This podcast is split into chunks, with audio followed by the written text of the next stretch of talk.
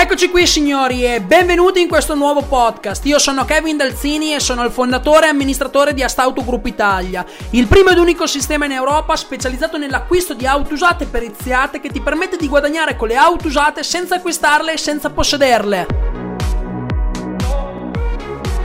In questo podcast, signori, faremo una riflessione insieme a voce alta, vi darò degli spunti che vi faranno ragionare su quanto è importante per voi, per la vostra vita professionale e per la vostra situazione economica diventare un advisor a stauto che guadagna almeno 35.000 euro netti all'anno. Buon ascolto!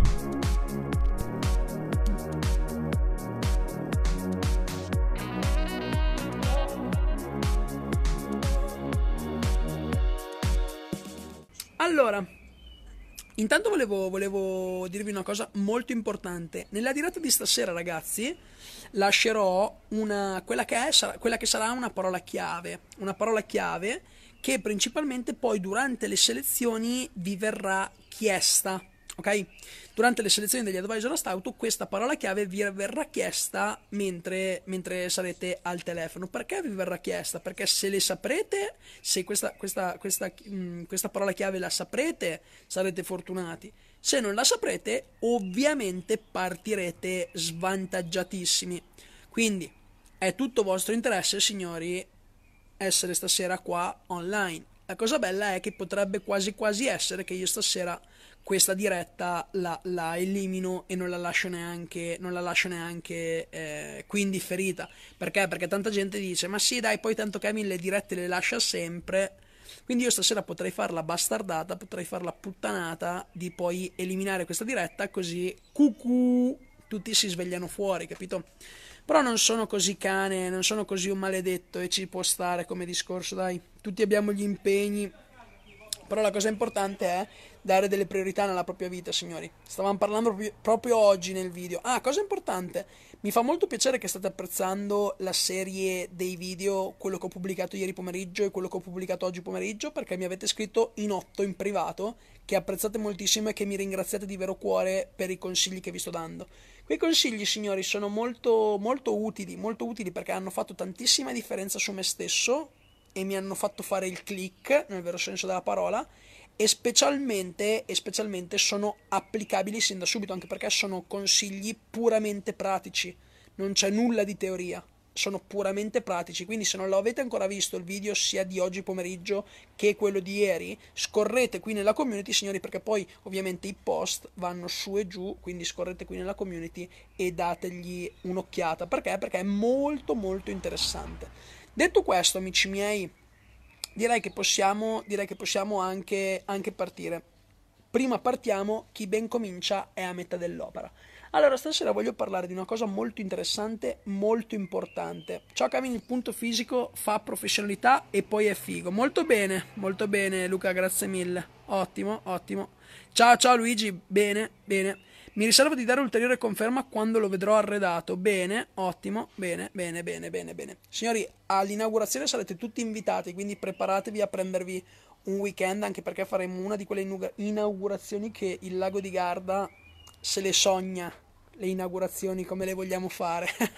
Quindi preparatevi perché sarà veramente, veramente tanta, tanta, tanta, tanta, tanta, tantissima roba, nel vero senso della parola. Ciao, ciao Paolo, benvenuto anche te. E quindi fatto sta questo è un pochino il discorso sostanzialmente dell'ufficio. Detto questo, ho visto anche che fa rodere un pochino il fegato un po' a quelli che ci hanno sempre puntato il dito contro. Addirittura oggi un genio mi ha detto: eh, è un ufficio vuoto. Ma zio canta, ma ci arrivi? Ma ci arrivate signori o ce la fate?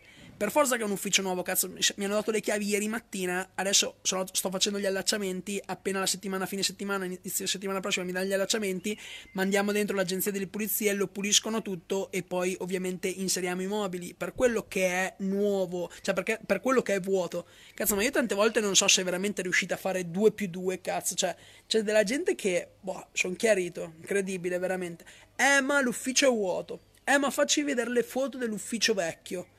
Ma signori, ma ci siete o ci fate? Ma, cioè, ma pensate che, eh, di, di, di, mettermi con le spalle al muro quando, cioè, quando tutti sanno effettivamente che l'ufficio, l'ufficio, precedente, ovvero quello su Brescia dove abbiamo la sede, è un ufficio in coworking dove non è nostro di proprietà, l'ho detto anche stamattina nella diretta.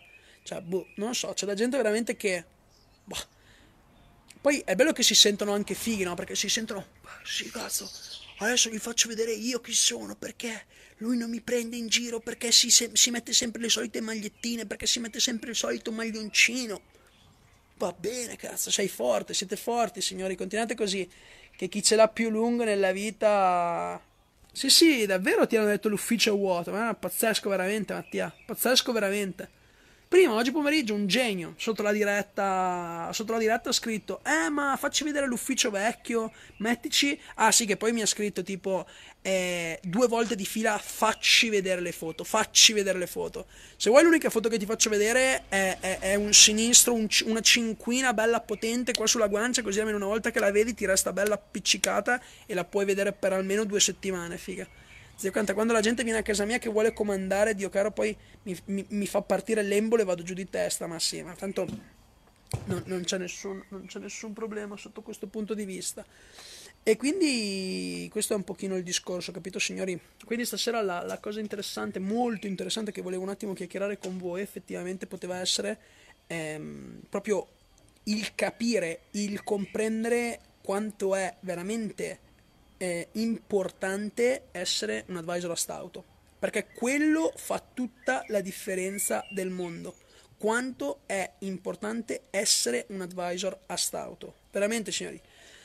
Allora, premessa, prima di partire con la chiacchierata, voglio farvi una premessa. La cosa importante da capire e da, da, da tenere a mente, più che altro, è che tempo 5 giorni, signori, apriranno le selezioni per diventare un advisor a stauto Siccome che siete già circa 120-130 persone più o meno che avete lasciato i vostri dati per la lista d'attesa per partecipare poi alle selezioni, molto probabilmente, non lo so ancora, ma molto probabilmente potremmo fare un webinar per andare ovviamente a spiegarvi tutto quello che va spiegato e a scremare quello che effettivamente va scremato, ovviamente. Anche perché, ragazzi, le selezioni verranno fatte al telefono e non possiamo metterci lì in due giorni, tre giorni, quattro giorni, cinque giorni, sei giorni, quello che sarà, a sentire 150, 200 persone. È normale.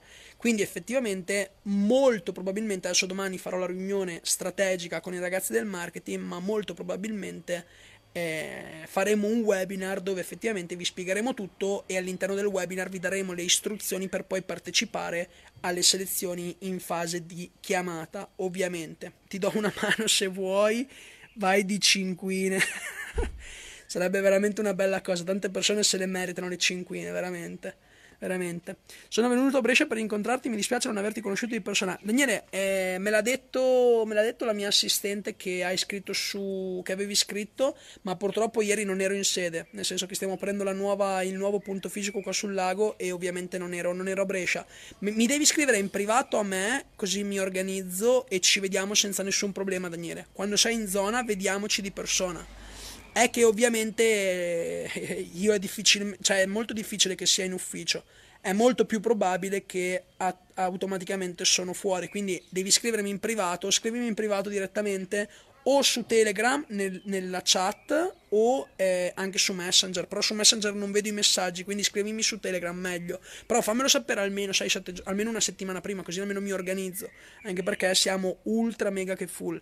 Maurizio dice: Comunque, Kevin, sarebbe meglio che fossi più tollerante, che rispondessi a tutti, anche quelli che ti fanno domande più tendenziose, ma senza minacciare violenza. Non va mai bene. No, ma io non minaccio violenza. Assolutamente.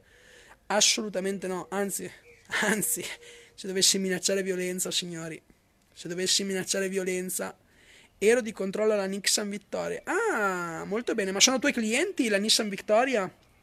Come stanno andando loro? Hanno sentito un po' di, un po di crisi di pandemia, Daniele? Fammi sapere questa cosa. Molto bene, quindi stavo dicendo signori, ehm, se non vi siete ancora iscritti e volete aspettare un attimo perché non siete sicuri che essere un advisor a stauto possa fare per voi o se non siete sicuri che poi avrete tempo o se non siete sicuri perché avete 150.000 seghe mentali, signori, domenica la lista d'attesa chiuderà definitivamente e poi dopo non potrete più partecipare. Poi dopo però non venite a piangere in privato come avete fatto, come avete fatto per come avete fatto per um, come avete fatto per i broker, ok? Quindi siccome che la settimana prossima inizieranno le selezioni e ci saranno solo ed esclusivamente 20 posti e avete partecipato, state partecipando in circa 100, adesso non lo so, l'ultima volta che ho visto erano tipo 117, 118 effettivamente. La cinquina è educativa, non è violenza, esattamente, ma bella proprio, ma proprio anzi, per essere gentile chiedo se la preferiscono a sinistra o se la preferiscono a destra, così almeno sanno se Vabbè, detto questo, ragazzuoli, non perdiamoci in chiacchiere e veniamo al sodo. Tanto effettivamente una buona introduzione l'abbiamo già fatta. Allora, stasera voglio parlare di una cosa molto importante, ragazzi. Voglio veramente imparare, voglio veramente parlarvi e voglio farvi ragionare, voglio ragionare con voi, però dovete rispondermi, eh signori, dovete rispondermi perché sennò mi sembra di parlare con il telefono e vado giù di testa. Quindi dovete rispondermi. Ragazzi, cominciate a rispondere, cominciate a mettere mi piace, cominciate a farmi sapere se siete carichi e se volete che iniziamo questa super diretta e se soprattutto volete la parola chiave. Volete la parola chiave. Signori, guardate che chi poi non saprà questa parola chiave che io stasera darò, restate fuori guardate che poi restate fuori. Dopo non dite, eh no, non ho potuto perché ero al lavoro, eh no, non ho potuto per questo motivo, eh no, non ho potuto per quest'altro. Restate fuori, ragazzi, restate fuori. Sia delle concessionarie che dei rivenditori autorizzati. Sì, sì, me l'avevi, me l'avevi già detto, Daniele, me l'avevi già detto. Mi ricordo, mi ricordo. Molto bene. Detto questo, ragazzuoli, detto questo. Allora, quanto è importante essere un advisor a stauto per voi? Quanto è importante essere un advisor a stauto per voi? Prima di arrivare però all'importanza di essere un advisor mh, mm, prima di arrivare all'importanza di essere un advisor a stauto, signori, quello su cui voglio ragionare è effettivamente una cosa più importante. Essere, essere un advisor a stauto. Cosa significa per voi? Essere una stauto, eh, sì, buonanotte, una stauto, essere un advisor a stauto, cosa significa per voi signori? Rispondetemi qua sotto, essere un advisor a stauto, cosa significa per voi?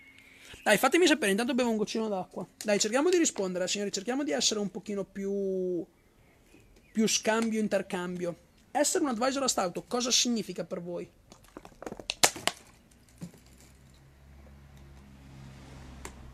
Ah, signori, fatemi sapere questa, questa, rispondetemi a questa mia domanda. Essere un advisor a stauto, cosa significa per voi? Ma sapete che questo orario delle dirette, alle 19, mi piace molto? Mi piace molto perché siamo circa una ventina e siamo molto molto più intimi e, e, e, ed è molto più lineare come diretta. Mi piace molto, mi piace molto. Allora, intanto cominciano a rispondere molto bene ragazzi. Intanto cerchiamo di rispondere tutti, eh. Anche i broker. Cosa significa essere per voi un broker a stauto? Anche i broker presenti rispondano cosa significa essere un broker e chi vuole diventare un advisor e chi parteciperà alle selezioni di diventare un advisor risponda cosa significa essere un advisor a stauto. Dai. Allora, cambio di vita. Paolo dice cambio di vita. Poi Cast Max dice una grande opportunità. Giampiero dice è la base di partenza per cambiare la propria vita. Anche crescita personale. Mi piace, mi piace. Mi piace veramente molto, molto, molto, molto, molto le risposte che state dando, signori. Prima di questo dovreste farlo. Luigi dice libertà economica. Molto bene. Prima di iniziare una qualsiasi attività, Daniele dice un'opportunità di aggredire il mercato dell'usato da un punto di vista diverso dal solito. Ottimo, ottimo, ottimo. Ragazzi, prima di mh, mm, vita nuova in un mondo nuovo. Ciao ragazzi, buon, buonasera a tutti, benvenuti a tutti. Ciao, ciao Carmelo, ciao Marco, buonasera, buonasera ragazzi. Grande opportunità. Mi piace, mi piace, ottimo. La cosa importante, signori, che dovreste, questa domanda dovreste farvela, questa domanda dovreste farvela Giampiero dice passione ed dedizione al proprio lavoro porta sempre a grandi risultati. Assolutamente sì, assolutamente sì. Camel dice opportunità irripetibile, la mia nuova vita di successo in tutto e per tutto. Christian dice conoscere un gruppo di pari per realizzare obiettivi. Cambio di vita, soprattutto ragione di vita e collaborare conoscere persone di valore. Ciao Cesare, buonasera caro, benvenuto anche te. Ottimo, mi piacciono queste risposte signori, mi piacciono perché non sono risposte alla cazzo ma sono risposte molto profonde E come risposte voglio proprio questa tipologia di risposte. Perché se, se noi ci facciamo, ricordatevi questa cosa, signori, ricordatevi questa cosa, è un concetto fondamentale. Questo è un concetto veramente importantissimo nel vero senso della parola. Se noi ci facciamo, se noi ci poniamo domande di valore nella nostra testa e nella nostra vita, automaticamente il nostro cervello inizierà a lavorare per trovare risposte di valore. È questa, è questa la differenza. Se noi ci facciamo domande di merda, il nostro cervello inizia a rispondere o comunque inizia a trovare risposte di merda. Quindi dobbiamo imparare, signori, dovete imparare prima di fare qualsiasi cosa nella vostra vita, specialmente prima di diventare un advisor a stauto, anche perché ve lo ripeto, anche perché ve lo ripeto ragazzi, ve lo ripeto, solo ed esclusivamente 20 persone potranno iniziare a collaborare a stretto contatto col sottoscritto e con la propria spalla destra. Tutto il resto automaticamente, mi dispiace di vero cuore, ma verranno poi eh, rimbalzati. Perché? Perché andremo a scegliere solo quelli che veramente hanno più fame, solo quelli che veramente hanno più valore e solo quelli che veramente ci renderemo conto che sapremo portarli alle 150, 200, 300 operazioni. Signori, in squadra non vogliamo advisor che, che, che non guadagnano almeno 35.000 euro l'anno. Non vogliamo, non li vogliamo, non li vogliamo perché? Perché saranno una zavorra pesantissima da portarsi a dietro e ovviamente non vogliamo zavorre nel vero senso della parola. Intanto Continuano a rispondere. Daniele dice: Ti posso dire che alcuni responsabili di usato al quale ho accennato la cosa hanno rizzato le antenne? Eh, ti credo, eh, ti credo. Carlo dice: Coronamento di un sogno. Mi fa molto piacere, mi fa molto piacere. Ragazzi, veramente, veramente ragionateci bene prima di arrivare in selezione la settimana prossima, prima di alzare il telefono o prima di partecipare al webinar, se nel caso lo dovessimo fare ragionate su cosa significa per voi diventare un advisor a stauto. Cosa significa realmente? Cioè, quale significato voi gli date nella vostra vita? Cioè, significa cambiare radicalmente la professione? Significa... Che cavolo ne so? Ragionateci però su questa cosa. Io stasera vi farò delle domande, vi darò degli input. Voi non rispondetemi subito, o comunque se avete voglia rispondetemi subito, così almeno condividiamo. Ma poi effettivamente quello che va fatto è a tutti gli effetti, a tutti gli effetti una presa di coscienza e vi servono per andare a ragionare. Vi servono per andare a ragionare, per portare domande di valore nella vostra testa, nel vostro mindset e far sì che la vostra testa il vostro mindset vada a lavorare per trovare risposte di qualità. Va bene, signori? Quindi la prima domanda, la prima domanda che effettivamente dovete farvi è cosa significa per me stesso essere un advisor a stauto. Io vi posso dare la mia di risposta, vi posso dare la mia di risposta, ma non posso darvi la vostra di risposta, perché per ognuno di noi siamo in 200.000, per 200.000 persone diverse essere un advisor significa un qualcosa di diverso. Potrebbe essere simile, perché sostanzialmente essendo in un gruppo di pari, tutti voi, tutti noi essendo in un gruppo di pari, automaticamente potremmo avere a lungo termine quella che potrebbe essere la stessa identica visione o comunque una visione molto simile. Perché? Perché abbiamo, abbiamo, abbiamo voglia, abbiamo proprio la voglia, la cattiveria di arrivare al nostro successo che si trova ovviamente là in alto. Capito? Quindi per me essere un, un advisor a stauto effettivamente significa una cosa molto interessante e molto importante.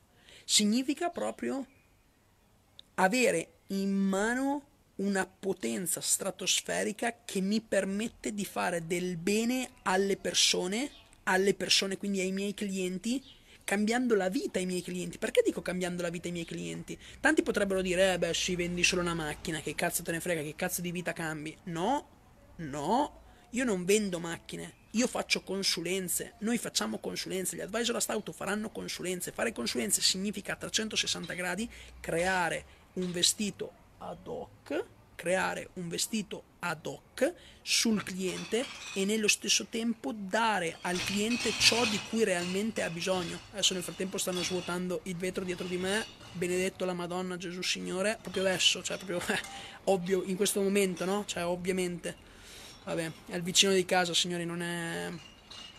E cosa vogliamo fare? Vabbè. E ehm, quindi effettivamente per me significa cambiare la vita dei miei clienti, significa avere in mano un qualcosa di importantissimo. Perché? Perché ho il potere, ho il potere, il potere, essere un advisor, essere un advisor a stout mi permette di avere un potere talmente importante che mi permette di dire al mio cliente ok ti faccio un gesto piacevole con questa mia consulenza posso cambiarti la vita perché posso cambiarti la vita, signori? Perché automaticamente è vero che noi alla fine dei conti facciamo risparmiare il nostro cliente o comunque lo, coccaglia- lo coccoliamo gli facciamo vivere un'esperienza a 360 gradi ed è verissimo e va bene. Però su quello che, du- su quello che noi dobbiamo ragionare come advisor a stauto, come broker a stauto, ma principalmente come advisor a stauto, è quella cosa che ci dice a lungo termine, ok, effettivamente, effettivamente, se io però ho in mano questo potere, quante quante azioni ottime potrei fare da qua ai prossimi 12, 15, 18, 24, 36 mesi? Quante? È questo che dobbiamo ragionare, signori. Va bene? Intanto vedo che state, state, commentando un po'. Daniele dice: opportunità di crescere nel settore automotive e diventare un punto di riferimento del settore. Assolutamente sì. È come sedersi sopra un bolide e divertirsi a soppassare tutti, tanto per restare in tema di auto. Esattamente, esattamente Luigi. Assolutamente, ma più che un bolide direi proprio un jet privato. Più che un bolide direi un jet privato. Perché? Perché ovviamente ci permette di essere qua sopra. Cioè, ci permette di essere qua sopra, di volare sopra le nuvole, di vedere tutti e ovviamente di giocare a largo anticipo. Perché ricordatevi sempre, signori, ricordatevi sempre che nel settore calcio, quindi nel, se- nel settore football, nel settore sport, quindi stiamo parlando di calcio, siccome che in Italia è molto ambito, i miglior difensori al mondo, ricordatevi sempre, i miglior difensori al mondo non erano coloro che sapevano spaccare le gambe, erano coloro che sapevano anticipare la giocata dell'avversario. Ricordatevelo. Ricordatevi, io quando giocavo a calcio e, e, e ovviamente prima di farmi male alla caviglia sinistra ero, cioè nel senso, ero un discreto giocatore o comunque ero in una Beretti di una serie B principalmente, eh, mi, ricordo, mi ricordo che il mio allenatore mi diceva sempre tu come difensore, siccome che io giocavo come difensore centrale o come mediano, però come difensore mi diceva sempre, tu come difensore non devi, non devi far male al tuo avversario, non devi nemmeno toccare il tuo avversario, devi solo fargli sentire la presenza a livello mentale e nello stesso tempo devi giocare d'anticipo. Tu devi prevedere quando hanno la palla agli avversari, tu devi prevedere quello che gli avversari faranno. Perché? Perché se tu sai già quello che loro faranno, automaticamente, automaticamente fai il click e vincerai. E questo vale anche nel, nel Brazilian Jiu-Jitsu, che è ovviamente una disciplina sportiva di arti marziali. Sapete i migliori, i migliori lottatori di BJJ, che è Brazilian Jiu-Jitsu, eh, perché, sono, perché sono fortissimi e perché vincono sempre e perché si distanziano anni luce da qualunque persona. Sapete perché?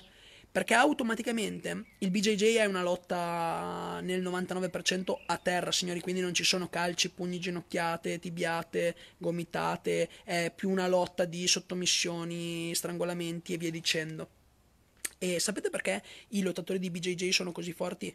Perché durante i suoi allenamenti non si studiano solo ed esclusivamente una mossa o due mosse o tre mosse. Durante gli allenamenti, prima di andare in gara, si preparano proprio a quello che è il confronto con io faccio una mossa al mio avversario, lui farà una contromossa, io gli farò un'altra mossa, lui farà una contromossa, io gli farò una mossa, lui farà una contromossa. Io conosco molto bene uno dei campioni italiani che è romano di, di Brazilian Jiu-Jitsu e ho avuto l'onore di allenarmi due volte, tre volte con, eh, con loro e sono due fratelli e hanno anche una grande palestra giù a Roma e um, lui mi diceva proprio questa cosa io quando prima di entrare in, in, in, sul tatami prima di entrare nel, nella gabbia per modo di dire automaticamente mi studiavo già almeno 15 mosse contro mosse perché? perché il mio avversario si doveva trovare sempre e poi sempre spiazzato perché se io so quello che gli altri possono fare, se io so quello che il mio cliente vuole, se io so quello che il mio avversario fa,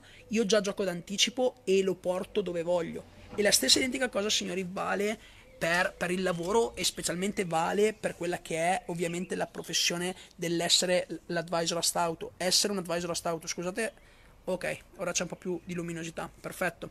Intanto vedo che State commentando un po'. Grande allenatore. Eh sì, sì, sì. Il buon Bruni era un grandissimo allenatore. Giuseppe dice come scegliere tra tutti quelli più idoneo a questo tipo di lavoro senza conoscerlo e senza vederlo, da quello che ti dirà oppure da esperienze in genere che ti racconterà. A pelle, a pelle Giuseppe. A pelle, signori, basta chiacchierare con una persona anche semplicemente 10 minuti che capisci subito se può far parte della tua squadra o meno. Almeno io ho questo, sesto, questo sesto senso e la mia spalla destra ha questo sesto senso che ci permette di capire subito immediatamente se potrà essere un advisor con i controcazzi che farà il caso nostro o se, se dovrà essere rimbalzato. Assolutamente. Giuseppe dice: Lavoriamo, Kevin, facciamo un sacco di soldi e poi dopo farai come Messi, il giocatore del Barcellona. Lui aveva lui aveva eh, un vicino che lo disturbava mentre meditava, è andato da lui. Ok, è andato da lui. Ha detto di fare una stima di questa casa che dopo ti do i soldi e te ne vai da qua. Grande Giuseppe. Grande Giuseppe con le tue storie. Tu, Giuseppe, sei, sei il nostro raccontastorie numero uno in assoluto, cazzo. Tutti questi aneddoti fantastici. Non la, non la, sapevo questa cosa. Quindi, ragazzi, la prima cosa proprio è ragionare in maniera approfondita e in maniera profonda dentro di noi su veramente, veramente cosa significa essere un advisor a stauto. E una volta, e una volta aver compreso il cosa significa essere un advisor a stauto, ragazzi, dovete andare a ragionare sull'importanza che avete voglia di dare a questa professione. Quanta, rispondetemi qua sotto, ragazzi, rispondetemi qua sotto. Quanta importanza avete voglia di dare alla professione, alla professione dell'advisor a stauto? Signori, fatemi sapere questa cosa. Quanta voglia avete, quanta voglia avete di fare quanta, ma più che la voglia, quanta importanza volete dare all'essere un advisor a stauto? Quanta importanza volete dare all'essere un advisor a stauto? Rispondetemi qua sotto. Tony chiede, quando si faranno i colloqui? La settimana prossima la settimana prossima, esattamente fra 5 giorni, domenica questa, chiuderemo la lista di attesa e poi apriranno le selezioni. Adesso stiamo valutando se fare un webinar per andare a filtrare perché ci saranno solo 20 posti, quindi solo 20 persone saranno, saranno scelte e avete già lasciato i dati in più di 120 persone. Per chi non lo avesse fatto, www.advisorastauto.it, signori, se non siete nella lista non vi arriverà il messaggio e non vi arriveranno le istruzioni, quindi non vi arriverà nulla e non saprete quello che dovrete fare e starete siete fuori nel vero senso della parola. Va bene? Castmax dice: Come negli scacchi anticipa le mosse dell'avversario. Esattamente. Mi permetto di aggiungere solo una cosa, Castmax: anticipa le mosse dell'avversario per portarlo nella tua gabbia. Questo fa la differenza. Questo fa la differenza. Io credo io ti faccio credere che sto facendo una cosa per, diciamo, renderti la vita semplice, ma poi quella cosa io automaticamente l'ho già ragionata, l'ho già pensata a priori per portarti dove voglio io portarti. E questi ragionamenti, signori, sono lezioni pure, sono lezioni pure di commerciale al 100%. Queste cose le potete tranquillamente riportare poi al mondo delle consulenze, al mondo delle consulenze. È possibile creare la propria rete commerciale? Assolutamente sì, Tony. Assolutamente sì. Assolutamente sì la casa madre vi darà anche tutta l'assistenza del mondo per venire a formarvi al 150% quelli che saranno i vostri collaboratori. Anzi, signori, se avete già dei collaboratori, ve l'ho già detto e questo l'ho già ripetuto anche ai broker, se avete dei collaboratori che sicuramente se passerete le selezioni collaboreranno e lavoreranno direttamente con voi, ditegli di entrare nella community, ditegli di lasciare i suoi dati, ditegli di partecipare alle selezioni perché? Perché ve li formeremo noi al 150% 150% e ve li renderemo operativi e poi ovviamente ve li daremo. Cosa significa? Significa che così voi non dovrete perdere tempo, anche perché signori se non sapete nulla, se siete agli inizi, se state partendo, poi non avete tempo per formarvi ovviamente la squadra, mentre la casa madre vi formerà al 150% anche tutta la vostra squadra. Quindi assolutamente sì, assolutamente sì.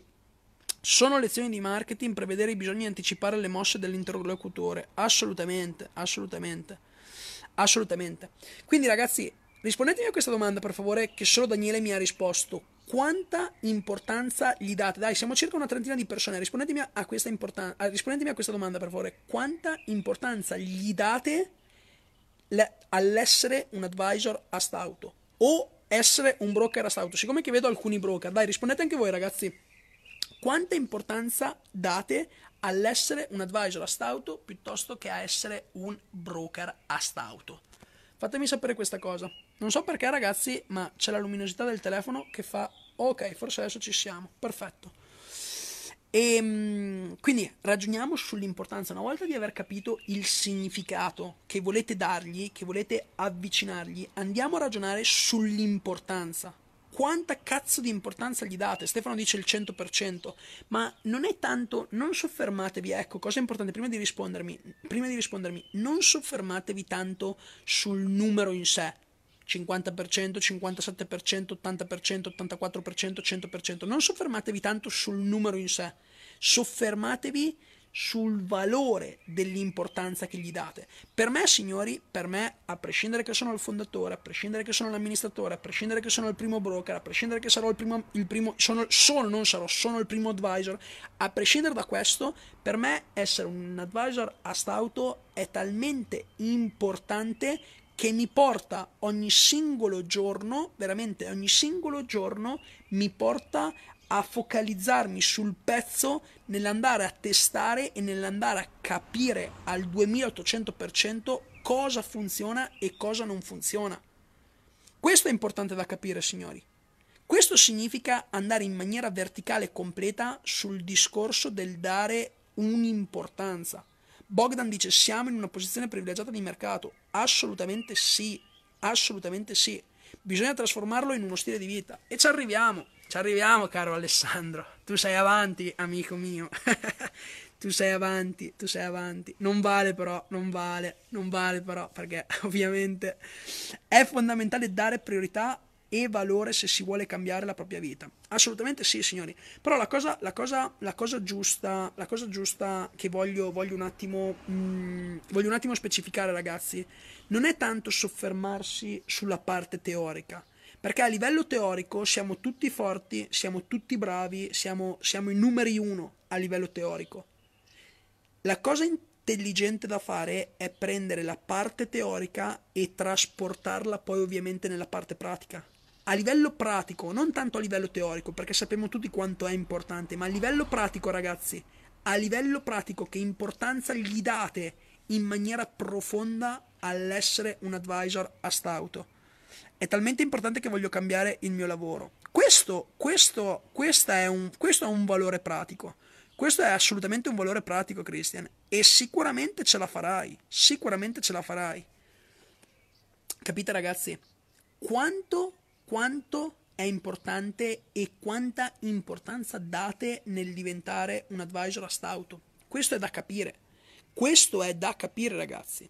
Questo è da capire completamente. E una volta che avete capito questa cosa, una volta che avete compreso il quanto e la quanta importanza gli date, dovete ragionare sul perché. Perché gli date così tanta importanza? Eh, perché gli date così tanta importanza? Per me, essere, per me essere il primo advisor a stout significa cazzo cambiare completamente quello che sarà lo stile di vita, quello che sarà la, la, situazione finanziaria di tutta la mia squadra, di tutti i nostri advisor. Per me questo significa a livello proprio pratico verticale. Adesso c'è una zanzarina che mi rompe le palle e ci fa compagnia. Dai, appoggiati qua. Appoggiati qua, dai. Appoggiati qua che così diventi un advisor a stout pure te.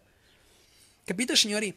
Devo farcela, Kevin. Assolutamente. E ce la farai, Christian. Ce la farai. L'importante è che, l'importante è che lasciamo stare un pochino la teoria, signori, e passiamo alla pratica. E passiamo alla pratica. E passiamo alla pratica. Quella fa la differenza. Quella fa la differenza. A livello teorico tutti siamo bravi, tutti siamo forti, tutti siamo i numeri uno. Ma a livello pratico c'è un abisso stratosferico, ragazzi. C'è un abisso stratosferico. Christian dice priorità assoluta, prima fonte di reddito. Molto bene. Questo, questo ragazzi, ecco l'esempio grande Christian Baschieri. Questo, questo è assolutamente un esempio di importanza pratica.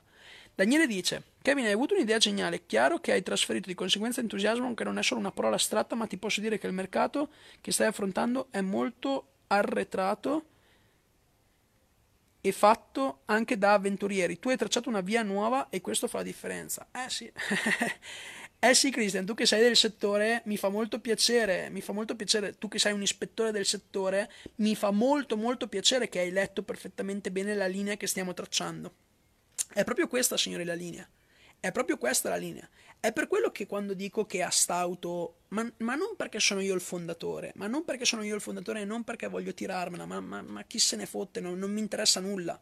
Però quando dico che siamo l'Amazon di 15 anni fa, signori, quando dico che siamo l'Amazon di 15 anni fa, non ci sarà tutto perfetto ed è normale, le procedure dovranno essere ovviamente lavorate, ottimizzate, performate ed è giusto, è normale. Amazon 15 anni fa non inviava i pacchi a casa con i droni e in 4 ore li consegnava non consegnava le, le, le, la carta igienica a casa durante la pandemia delle persone. È normale è normale e Astauto in questo momento si trova nella stessa identica situazione però l'importante è che ci sia la visione l'importante signori è che ci sia la visione in ognuno di noi in ognuno di noi e da parte nostra da parte mia da parte degli altri soci da parte mie, del, della mia spalla destra c'è la visione è normale che bisogna lavorare duro signori per ottimizzare nel migliore dei modi tutte le procedure e tutto quello che ci va dietro. Però la cosa intelligente è quella che Daniele ha detto che più che intelligente, è intelligente sì, ma è la pura verità, signori.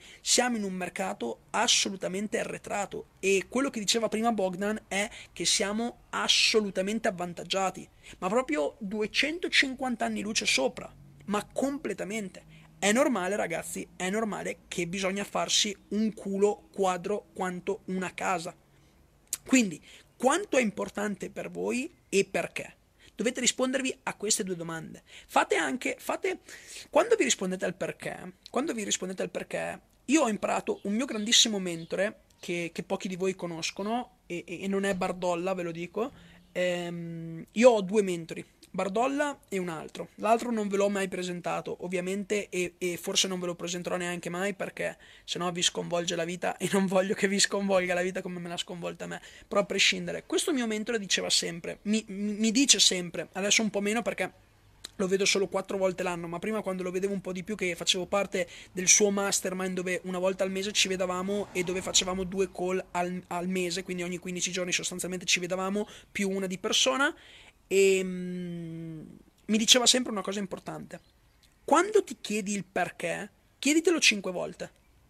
Chieditelo cinque volte. Chiediti il perché cinque volte. Chiediti il perché cinque volte. Signori, questa stasera è la parola chiave. Cesare, segnati la parola chiave, perché la, poi la chiederemo in fase di selezione. Signori, la parola chiave è chiediti cinque volte il perché. La parola chiave che chiederemo in selezione a tutti gli advisor sarà chiediti 5 volte il perché. Chiuso qua.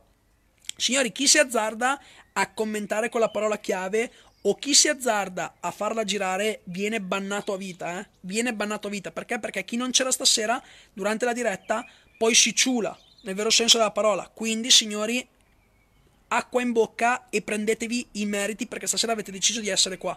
Cesare, segnati la parola chiave perché poi la chiederemo durante le selezioni.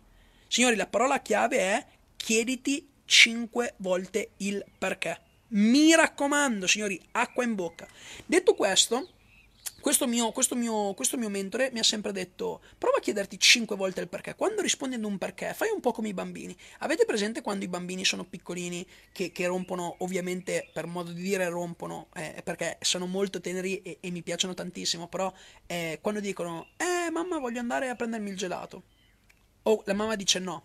Il bambino dice: Perché? Eh, perché adesso fa troppo caldo fuori e non possiamo. Eh, ma perché? Eh, perché la gelateria è chiusa. Eh, ma perché la gelateria è chiusa? Eh, perché hanno degli orari fissi. Cioè, la mamma che va a rispondere al bambino dopo il secondo barra terzo perché non sa più cosa dire. È normale, è normale perché? Perché non siamo abituati a lavorare in maniera così verticale, in maniera così profonda. Quindi ci soffermiamo sempre al primo perché. Ecco, ecco. cercate di comprendere l'importanza che date all'essere un advisor a stauto e ragionate sul perché. Cinque volte il perché. Andate in maniera profonda, in maniera verticale, in maniera verticale, in maniera verticale ragazzi, completamente in maniera verticale. Questo veramente vi aiuterà, ci aiuterà, perché tantissimi, io lo faccio tuttora, io lo faccio tuttora. Io lo faccio tuttora, sapete perché lo faccio? Perché andare così in profondità ci permette, mi permette di arrivare a, a, a, al vero valore, al vero valore. E se non si ha il vero valore, signori, non si va da nessuna parte. Non si va da nessuna parte. Una volta ragionato sul perché, che è la terza domanda che ci dobbiamo fare, una volta averla capita, una volta che siamo proprio andati in maniera verticale e, e, e, e al mille per mille abbiamo compreso il nostro vero valore, chiediamoci, ma io come advisor a stauto, quali benefici posso portare al mercato? Signori, non ditemi i classici benefici, portare forte sconto sul mercato, eccetera, eccetera, eccetera, eccetera. Anche qua impariamo ad andare in maniera verticale. Intanto la gente Intanto state commentando e mi fa molto piacere. Allora, Giuseppe dice: Ragazzi, facciamo in fretta ad essere operativi. Kevin ci sta dando tutto quello che occorre per lavorare a 360 gradi. È un lavoro molto bello, dinamico. E poi se, sempre Kevin non ci mette ostacoli, anzi, anzi, se c'è qualcosa lui è sempre lì pronto, non abbiate paura, stauto è una garanzia. Grande Giuseppe, grande, grandissimo Giuseppe, mi fa molto piacere queste tue parole, grazie, grazie mille veramente. Io ho la visione dall'alto, vedo procedure, vedo documenti riservati, vedo la professionalità dei venditori e ti posso dire che il mercato va aggredito, il primo che arriva spacca. Esatto signori, e noi siamo arrivati per primi e noi spacchiamo i culi.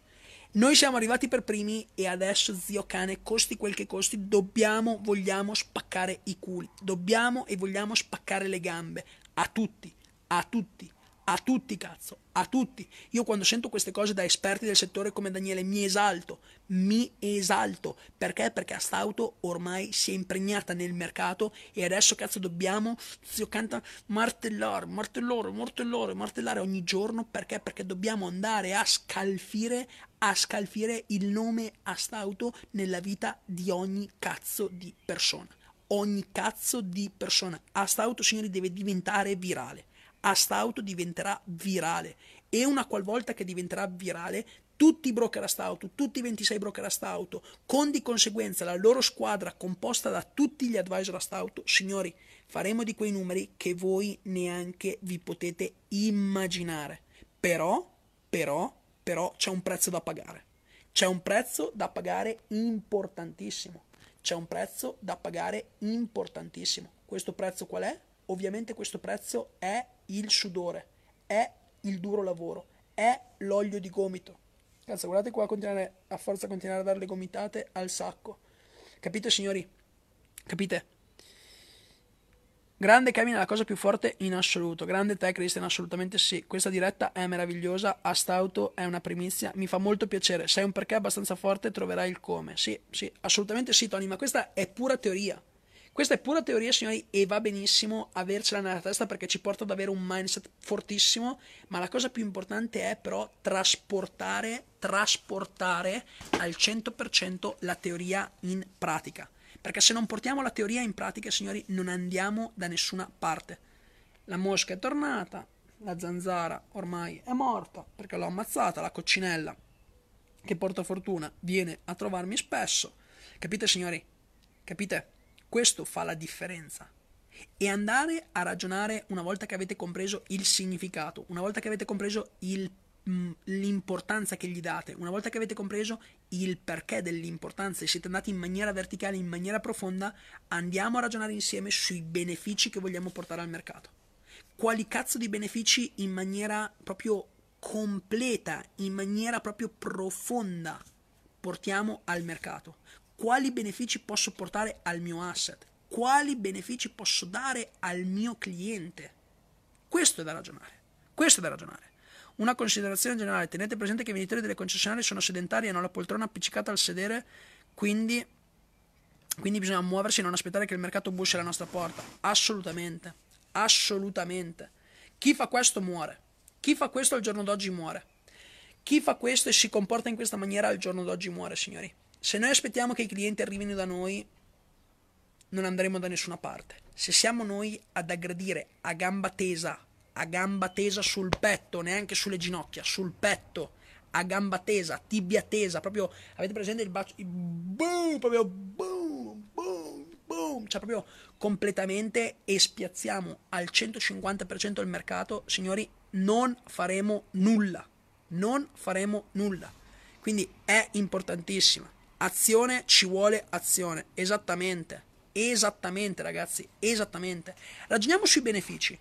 Quali benefici, dai, rispondetemi qua sotto, ragazzi. Quali benefici secondo voi portate al mercato?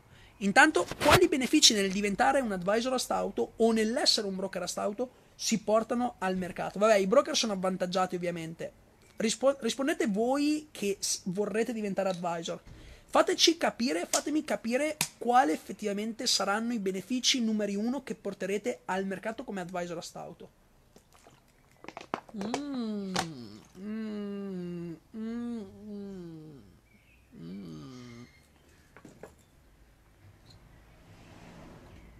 Cazzo.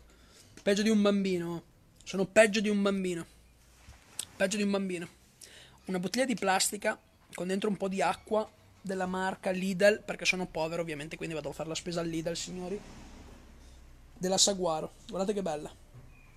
Spettacolare spettacolare. Così almeno i, i, i, gli haters, i miei amici haters, oltre a dire che ho solo una maglietta, che ho un ufficio vuoto senza uffici, eh, senza mobili, scusate, che, che l'ufficio non esiste, il primo ufficio non esiste e che l'acqua almeno possono dire che sono povero, che, che, siamo un sistema ponte, che siamo una truffa. Noi siamo una truffa, signori. Siamo una truffa. Voi non lo sapete, ma noi vi stiamo manipolando.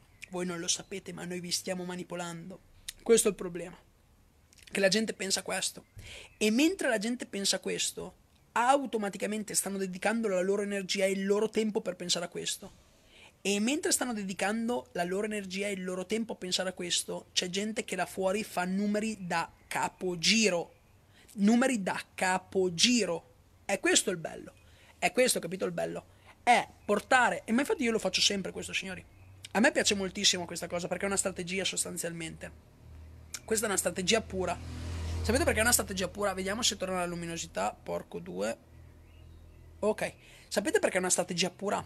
Perché sostanzialmente ho fatto qualche stories eh, qualche tempo fa su, sul mio profilo personale di, di, di, mm, di, Facebook e di Instagram. Se non mi seguite andate a seguirmi perché pubblico sempre qualcosa che farò dare il fegato un pochino a tutti, quindi faccio un po' di pubblicità al mio profilo Instagram, posso permettermelo, quindi andate a seguirmi Kevin Dalzini e, e seguitemi, anche se effettivamente non pubblico più da diverso tempo, avevo, ho foto vecchie, però pubblico sempre qualche stories un po' aggiornate via dicendo. Signori, non ho tempo di creare un piano editoriale, tutti me lo stanno dicendo, fatti un bel piano editoriale, fatti fare delle foto, pubbliche, cioè, ma non sono un influencer io, cioè nel senso, io, io, vivo con altro, cioè nel senso, la spesa alla fine del mese la faccio grazie ad altro, ovvero grazie alle consulenze e grazie ai soldi che portiamo a casa, ovviamente. Detto questo, eh, la cosa interessante è proprio questa, capito? Dare tipo la pastura a, ai pesciolini che abboccano e tu nel frattempo, mentre loro stanno mangiando, gli vai dietro con la cannettina e fai op li tiri su, poi dopo gli dai una bella botta con un bel martello, gli ammazzi. E sicuramente ci sarà qualche animalista che, che, mi denuncerà adesso in questo momento, ma sto scherzando ovviamente, però per farvi capire il concetto, poi dopo li fai la piastra e li mangi con gli amici, capito? È la stessa identica cosa degli haters. Come tratti gli haters? Ma io mi diverto con gli haters oltre che a bannargli la vita e oltre che a denunciarli per diffamazioni in mezzo stampa e via dicendo, quindi farci, farci, anche dei soldini, quindi farci pagare anche le vacanze, la cosa bella è che io gli do la pasturina, loro abboccano come dei rincoglioniti, io gli vado dietro e bam, li tiro su con la cannetta e poi ce li mangiamo. Capito signori? Quindi questa cosa non tutti la possono capire perché è molto sottile. Daniele dice: I benefici che, che, apporteremo al mercato sono direttamente proporzionali ai benefici per noi. Concordo, concordo. Entra più nel dettaglio, Daniele. Cosa intendi? Secondo te, quali benefici potrai avere come advisor a Stauto se diventerai? Con la consulenza si mette il cliente nella condizione di scegliere il prodotto desiderato tra decine e decine di occasioni, cosa che non può fare andando da un venditore o concessionario. Questo sicuramente, questo sicuramente, Giovanni. Aver soddisfatto le esigenze del cliente, anche, anche, anche. Io, ragazzi, credo vivamente che eh, il beneficio più grande che un advisor a stauto o mh, a prescindere un brokerist auto, però stiamo parlando di advisor in questo momento, quindi io credo ovviamente che il beneficio più importante dal mio punto di vista, non è detto che è giusto e non è detto che è sbagliato, perché ognuno, ricordatevi sempre anche questa cosa, ognuno ha ragione, virgola, dal proprio punto di vista. Perché? Perché se noi ci spostiamo un attimino, vediamo le cose in maniera diversa, automaticamente avremo ragione e per qualcuno avremo torto e le persone, le altre persone avranno ragione per noi alcune e altre avranno torto. Quindi ricordatevi sempre che chi ha ragione, virgola, lo ha dal suo punto di vista. Dal mio punto di vista, credo vivamente che il... Um, credo vivamente che, che, il beneficio più grande che l'essere un advisor auto possa portare al cliente finale sia quello di sostanzialmente rendere orgoglioso il padre di famiglia, rendere, il, rendere orgoglioso l'uomo di famiglia di dire sì cazzo, ho trovato veramente una grandissima offerta e posso permettermi di risparmiare due, tre stipendi in un anno grazie allo sconto che ho avuto da, dall'acquisto dell'au- dell'auto grazie all'advisor auto dal Cine Kevin e posso portare una volta in più mia moglie fuori a cena, posso portare tre giorni in più in vacanza le mie figlie perché hanno bisogno. Quindi rendere orgoglioso l'uomo di famiglia. E questo deriva tutto, se ci fate caso, tutti questi benefici, signori, sono concatenati fra di loro. Tutti questi benefici, signori, sono concatenati fra di loro. È questa la cosa intelligente da comprendere. Tutti questi benefici sono inconcatenati tra di loro. Concatenati tra di loro. Perché dico concatenati tra di loro? Perché questo beneficio che io appena, vi ho appena detto automaticamente, automaticamente deriva dal far risparmiare dei soldi sull'acquisto dell'auto ad un cliente. Ma però vado in profondità, vado in profondità al 150%. Capite? Andando in profondità al 100% trovo effettivamente il vero beneficio.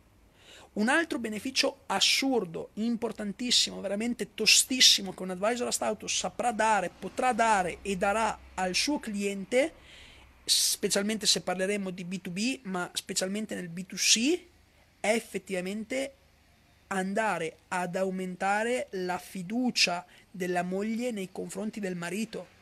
Perché andare ad aumentare, perché andare ad aumentare la fiducia della moglie verso il marito? Perché? Perché se la moglie dice cazzo prova a guardare, questa volta non l'ha sbagliata, questa volta non l'ha cannata, forse questa ah, l'ha fatta giusta, inizio a fidarmi un po' di più di lui. Eh. eh. Sapete quanti clienti B2C che arrivano, che ci chiamano? Eh no, ma ci devo pensare, ne devo parlare con mia moglie perché lei è a casa che comanda i soldi. Poi dopo non si fanno più sentire o se no dopo dicono eh no, però mia moglie non ha voluto perché non si fida, perché è di qui, perché è di, di là, perché sa che quando io faccio qualcosa effettivamente eh, faccio delle cazzate. Eh, eh. Ma se invece grazie a noi, se invece grazie al nostro servizio, se invece grazie al nostro sistema iniziano a fare delle cose fatte per bene, quanta fiducia prende?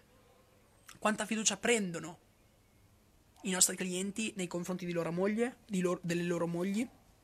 Questo è molto importante.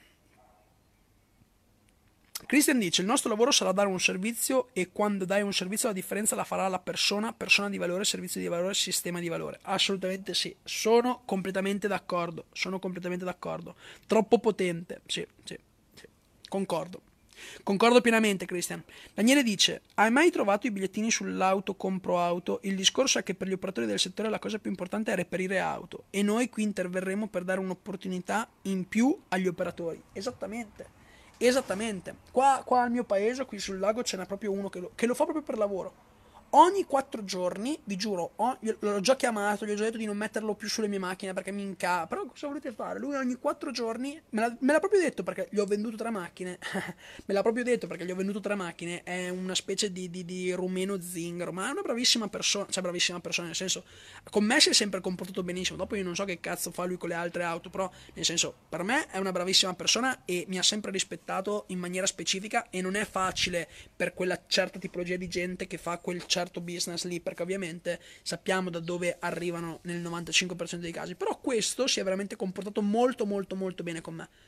E quando, e quando l'ho... Mm, e vi stavo dicendo, ogni 4 giorni lui lo fa per lavoro, stampa 3500 bigliettini, stampa 3500 bigliettini, prende un ragazzetto, gli dà 20 euro a giornata, i ragazzetti tipo 15-16 anni, e gli dice vai ad appiccicarlo su ogni macchina. Eh, quello, è, quello, quello signori, cioè, Perché lo fanno? Perché, come dice Daniele, ovviamente hanno bisogno di acquistare auto. Gli operatori hanno bisogno di acquistare auto perché? Perché il problema, l'ho sempre detto, il problema dei commercianti non è tanto vendere. Il problema dei commercianti non è tanto vendere se un commerciante ha la struttura, se un commerciante comunque ha una certa autorevolezza nel mercato, se un commerciante ha una certa fiducia perché comunque c'è da almeno tot x anni, se un commerciante ha almeno un parco auto importante, se un commerciante ha dei venditori più o meno anche scarsi, ma il problema non è vendere, perché? Perché in circa 55-60 giorni, massimo 65 giorni, un'auto, un commerciante piuttosto che una concessionaria la vende la vende ciulando un po' di qua, ciulando un po' di là, ciulando un vecchio in pensione piuttosto che ciulando un ragazzetto nuovo che ha appena preso la patente. In un modo o nell'altro, la concessionaria, il commerciante, le auto le vende sempre. Il problema è che non può vendere perché non ha più prodotto, specialmente in questo momento. Specialmente in questo momento, signori, specialmente in questo momento. È questo il punto forte. È questo il punto forte. Poi dopo ogni asset, sia B2C, B2B e investor, ogni asset, signori, ha i suoi punti di forza e anche le sue criticità, ovviamente, ma questo da tutte le parti. Io però credo vivamente, credo vivamente, vi dico la verità, che rapporto qualità tempo dedicato e qualità guadagno fatto credo che il migliore in assoluto per adesso e da qua ai prossimi almeno 5-6 anni è l'asset numero uno, ovvero il B2C ovvero consulenza all'utente finale. Perché? Perché noi ci distanziamo 250 anni luce, signori, da quello che è qualsiasi altra tipologia di rivenditore. Qualsiasi, qualsiasi, qualsiasi. E proprio in questi giorni il nostro reparto marketing sta facendo dei test a livello di marketing, signori, e veramente, veramente la gente sta rispondendo molto, molto, molto, molto bene molto molto molto bene. A prescindere che a livello di marketing online questo settore è un settore completamente vergine. Completamente vergine veramente stiamo pagando proprio dei contatti dei potenziali clienti quindi il contatto telefonico la, le mail proprio il modello la marca e tutto quanto lo stiamo veramente prendendo tipo a 3,50 euro 4 euro. Adesso non so devo sentire i ragazzi domani che faremo una call. Però effettivamente stiamo proprio prendendo t- tanti di quei contatti che Mamma mia, mamma mia, mamma mia, mamma mia. E adesso anche con il punto fisico, signori, perché abbiamo deciso? Perché tanti dicono, tanti potrebbero pensare, eh Kevin, però eh, avevate detto che eravate un modello di business liquido e adesso però avete aperto il vostro punto fisico. Vi siete accorti che non facevate i numeri? No, signori. No, signori, perché il sottoscritto per tre anni e mezzo, anzi quasi quattro, non ha mai avuto un ufficio di proprietà fisico brandizzato stout, eccetera, eccetera, eccetera. Assolutamente no. Il punto fisico, i punti fisici che adesso apriremo, lo stiamo facendo per un discorso di brand awareness. E se non sapete cos'è, in poche parole ve lo dico in maniera proprio facile, è espansione del brand. Perché? Perché adesso, signori, abbiamo 26 broker. Adesso avremo circa 28, una trentina di advisor, 20, 10 li abbiamo già, 8, 9 li abbiamo già e altri 20 li prenderemo adesso. Quindi è importante è importante per dare autorevolezza al mercato. È importante per dare autorevolezza al mercato perché ovviamente, ovviamente non è che tutti adesso in questo momento parlano di Astauto e conoscono Astauto. È ovvio, ma per fortuna, cazzo. Ma per fortuna perché? Perché è un mercato completamente vergine. Però già in Lombardia stiamo facendo i nostri bei casini, specialmente sia su Milano che su Brescia, che su Bergamo, che su Verona. Eh, eh.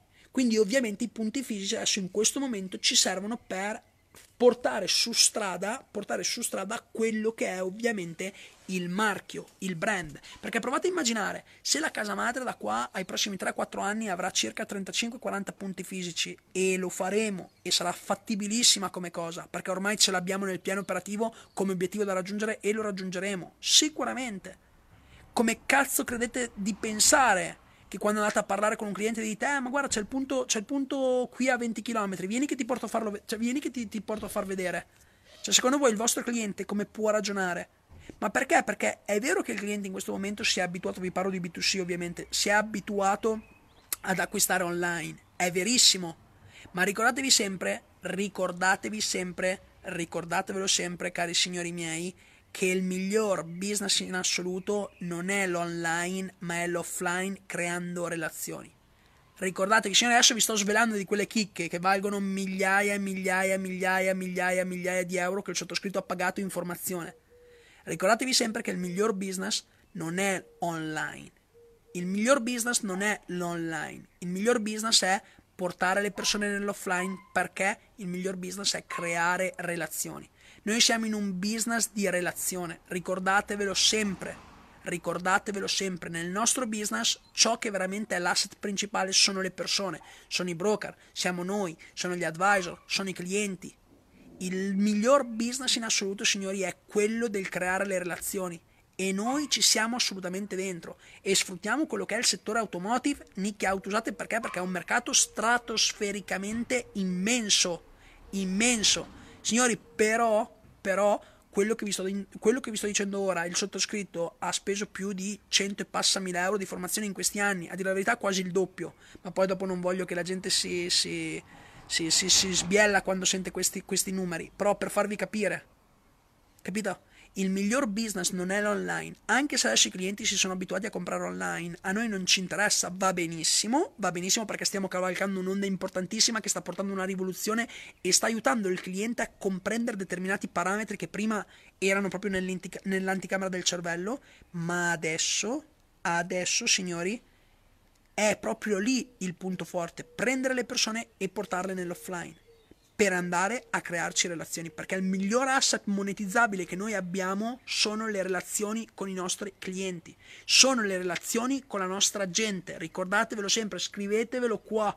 Creare relazione con la nostra gente è il miglior asset in assoluto che noi abbiamo fra le mani. Scrivetevelo, signori, perché? Perché è la base di tutto. Mamma mia, ma quante cose che vi sto dicendo stasera! Quante cose che non, non me le neanche, non me le ero neanche programmate queste cose veramente non, non dovevo dirvele, perché hanno un valore che, sono, che è immenso, che è immenso. Questo valore è immenso, nel vero senso della parola. Quindi, signori, effettivamente l'ultima domanda su cui bisogna ovviamente andare a ragionare, effettivamente, l'ultima domanda su cui l'ultima domanda su cui bisogna andare a ragionare perfettamente bene dopo aver capito i benefici che portiamo al mercato, ragionateci in maniera approfondita e in maniera verticale, mi raccomando, dobbiamo andare a ragionare. Intanto c'è il cagnolino che abbaia, ciao, ciao, ciao, ciao, ciao. Ovviamente dobbiamo andare a ragionare su quali... E qua rispondetemi, signori, qua dovete rispondermi, eh Qua dovete rispondermi, non fate i tirchi perché chiudo la diretta immediatamente. Qua dovete rispondermi perché con tutto il valore che vi sto dando dovete rispondermi, dovete mettere mi piace, dovete commentare adesso la domanda che vi faccio. Diventare un advisor a stauto. Quali miglioramenti potrà portare alla vostra vita? Diventare un advisor a stauto. Quali miglioramenti potrà portare alla vostra vita? Rispondetemi. Rispondetemi tanto che bevo un goccino d'acqua, dai intanto che bevo un po' di saguaro. Ah, adesso ho girato anche. Ok. Intanto che bevo un po' di saguaro, rispondetemi, signori. Mm. Mm. Sembra champagne. Spettacolare. Paolo dice libertà. Signori, rispondete non fate i tirchi. Quali miglioramenti porta l'essere un advisor a stauto nella vostra vita? Quali miglioramenti pratici essere un advisor, un advisor a stauto porta nella vostra vita? Voglio vedere i commenti, signori. Voglio vedere i commenti, perché sennò andiamo molto molto male. Vai. Scusatemi un nuovo e vero un nuovo e vero proprio stile di vita, stravolgere positivamente, sia economici ma soprattutto come stile di vita. Mi piace molto che nella vostra testa, signori, c'è già quella parola lifestyle, stile di vita, lifestyle, stile di vita, lifestyle, stile di vita. Questo è molto importante. Per tutti gli altri, per tutti gli altri diventare un advisor a stauto, quali benefici, quali miglioramenti porta nella propria vita? Ah, signori, non porta nessun miglioramento? Che cazzo vi siete iscritti a fare allora in 100 e passa persone? Mm? In 100 e passa persone. Mamma mia, ma quanto, quanto godo, signori. Quanto godo quando arriveranno. Cesare, le voglio fare io le selezioni, eh. Preparati, che le voglio fare io le selezioni. quanto godo quando arriveremo alle selezioni e, e, e, e, gli faremo la domanda. Mamma mia, che figli di puttana che sono. Che bastardo che sono, mamma mia. Mi, mi, mi diverto veramente con poco. Veramente mi diverto con poco, cazzo. Quanto, quanto sarà bello. Cioè, ma io mi, mamma mia, mi, mi immagino, mi immagino. quando gli farò la domanda, la parola chiave che Kevin ha detto nella diretta la gente dirà, la parola chiave, qual è la parola chiave? Ciao, è stato bello, ci vediamo la prossima volta. Ritenta, sarai più fortunato, continua ad andare a lamentarti al bar sport del paese. Mamma mia, quanto sarà bello. Quanto sarà bello, signori. Quanto sarà bello, veramente. Quanto sarà figo. Quanto sarà figo. È proprio questo il punto, signori, da capire. È proprio questo il punto da capire, che il successo non è per tutti. Il successo non è per tutti, signori.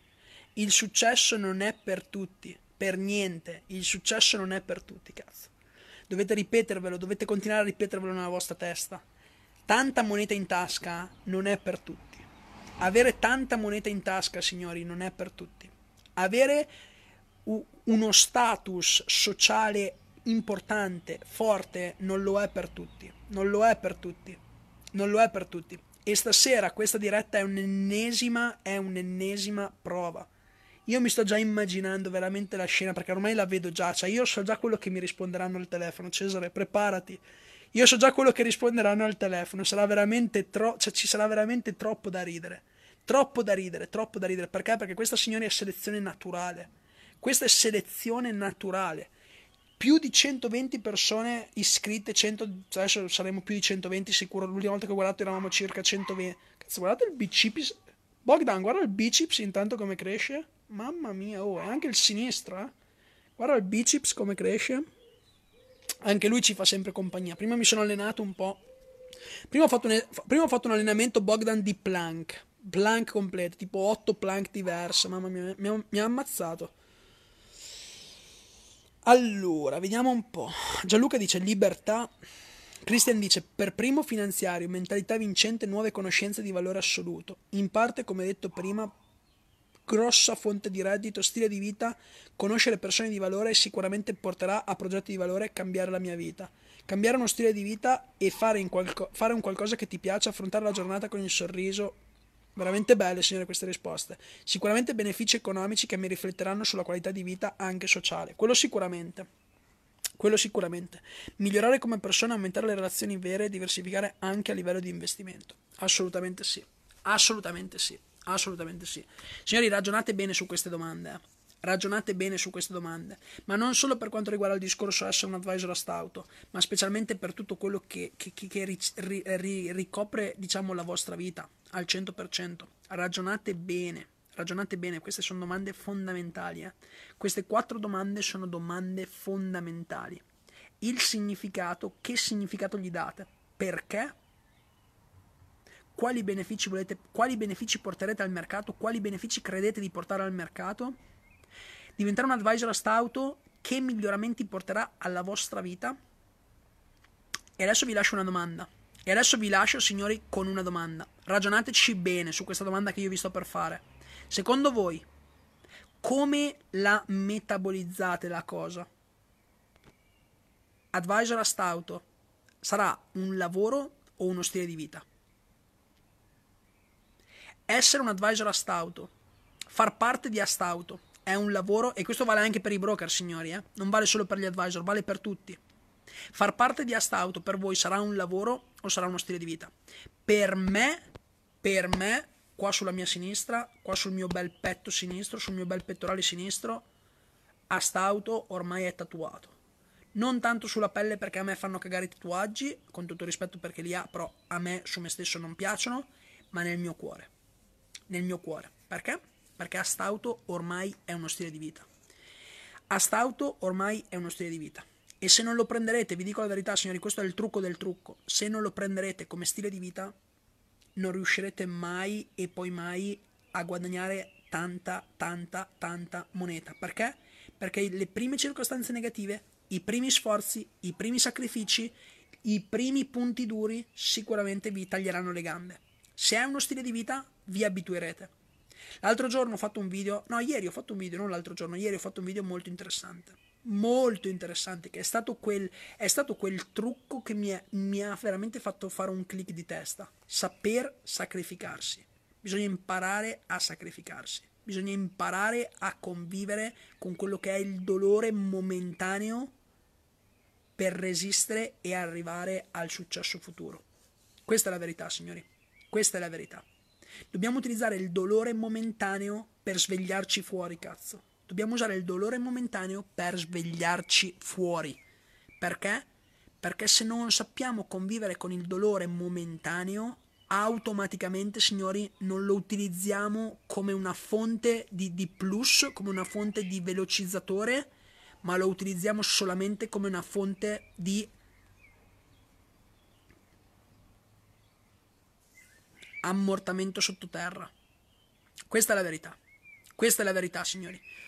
Stasera è stata una grandissima diretta, mi è piaciuta veramente tantissimo. Andare a ragionare su queste cose in maniera così profonda è essenziale per ciascuno di noi e ogni, almeno ogni singola settimana dovremmo, dovremmo veramente fermarci una mezz'ora, un tre quarti d'ora e ragionare su queste domande. Perché? Perché queste, signore, sono le domande che vi portano all'assenza queste domande vi portano non all'assenza, scusate, all'essenza con la E di Empoli.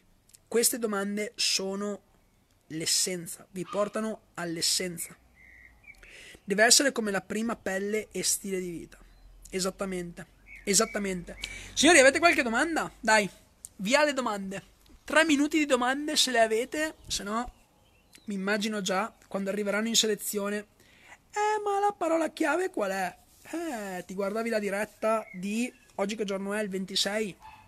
Ti guardavi la diretta del 26 e ti svegliavi fuori. Questa è la verità, signori.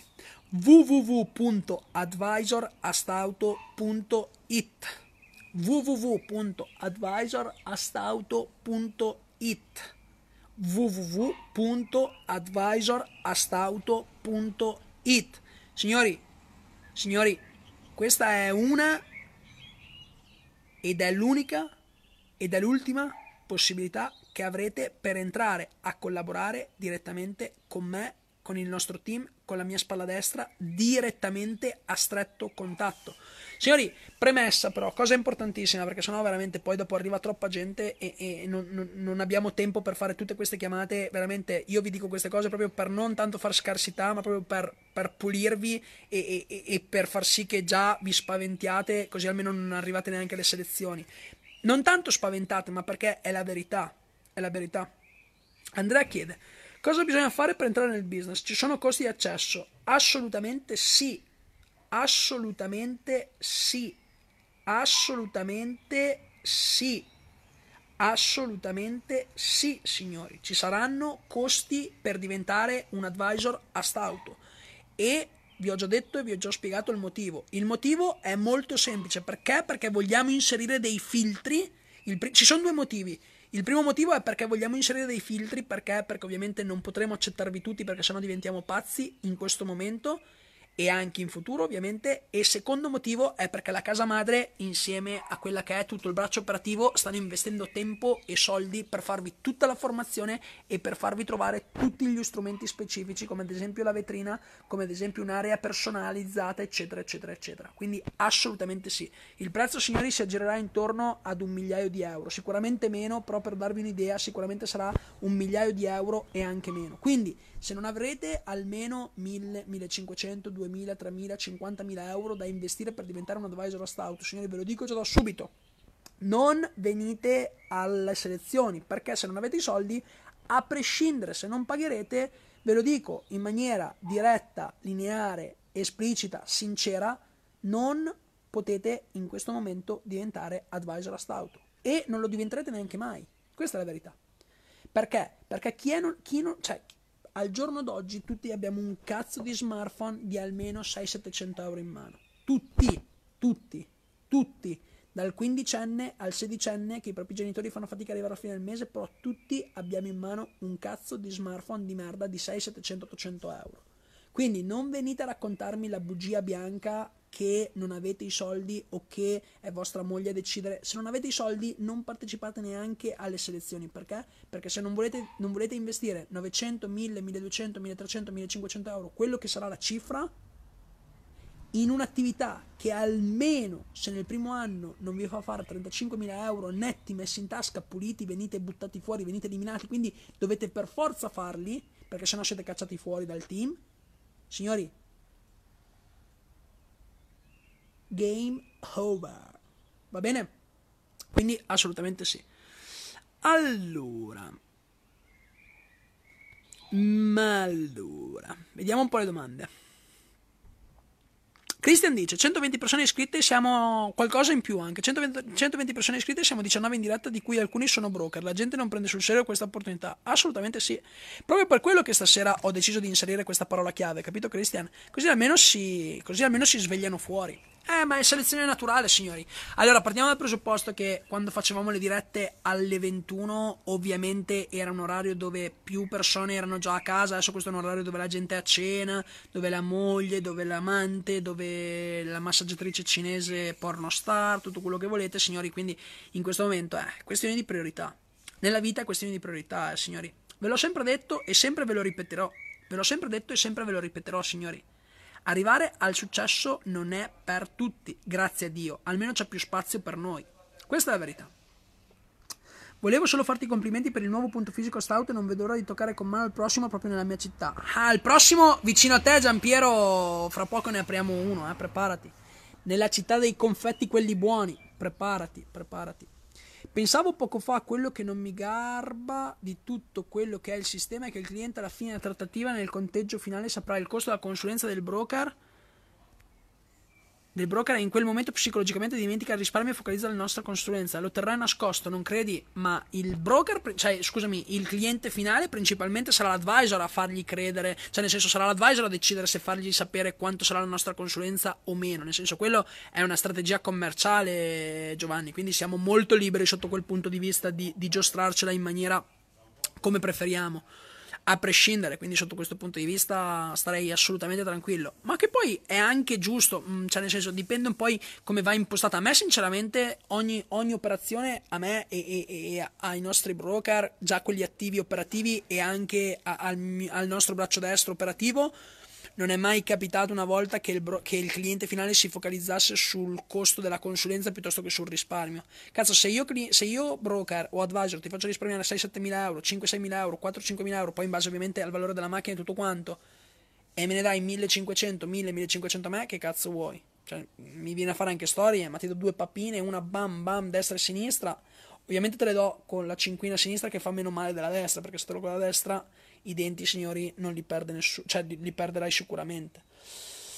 Quindi, detto questo, ragazzoli miei, allora è arrivata l'ora di andare a cena. Ho una bella fame. Stasera mangerò, mi sa, una bella bruschettona con del bel ragù fatto da mia mamma. Detto questo, poi stasera ho un webinar anche da, da, fare, ovviamente interno. Va bene. Allora, signori, è stato bello stasera fare questa diretta, è stata molto interessante. Ci vediamo nella prossima diretta che sarà venerdì. Venerdì questo che sarà il 29, se non erro, fatemi controllare il calendario. Sì, venerdì alle ore 19. Alle ore 19, signori miei. Venerdì alle ore 19 ci sarà l'ultima diretta prima del lancio ufficiale e prima dell'apertura delle selezioni per diventare un advisor a Stauto. Signori, www.advisorastauto.it se non avete lasciato ancora i vostri dati mi raccomando, per chi si guarderà questa diretta in differita, che sicuramente sarete almeno un 150-200 persone, chi, si, chi si guarderà la diretta in differita, mi raccomando, signori, se arriverete in selezione senza sapere la parola chiave, che è, non ve la dico, andate a cercarvela, vi seguite un'ora e mezza di diretta, saranno ben cazzi vostri, seguivate la, la, la, diretta live e ovviamente adesso la parola chiave la sapevate. Signori, per chi ha assistito alla diretta stasera, scrivetevi la parola chiave perché sennò poi ovviamente, ovviamente resterete fuori, anche se la sapete. Signori, stay tuned e andiamo a prenderci ciò che il mercato ci sta per dare. Signori, spacchiamo il culo tutti, prendiamoci il mercato gamba tesa e andiamo a prenderci il nostro successo. Buona serata a tutti, ciao!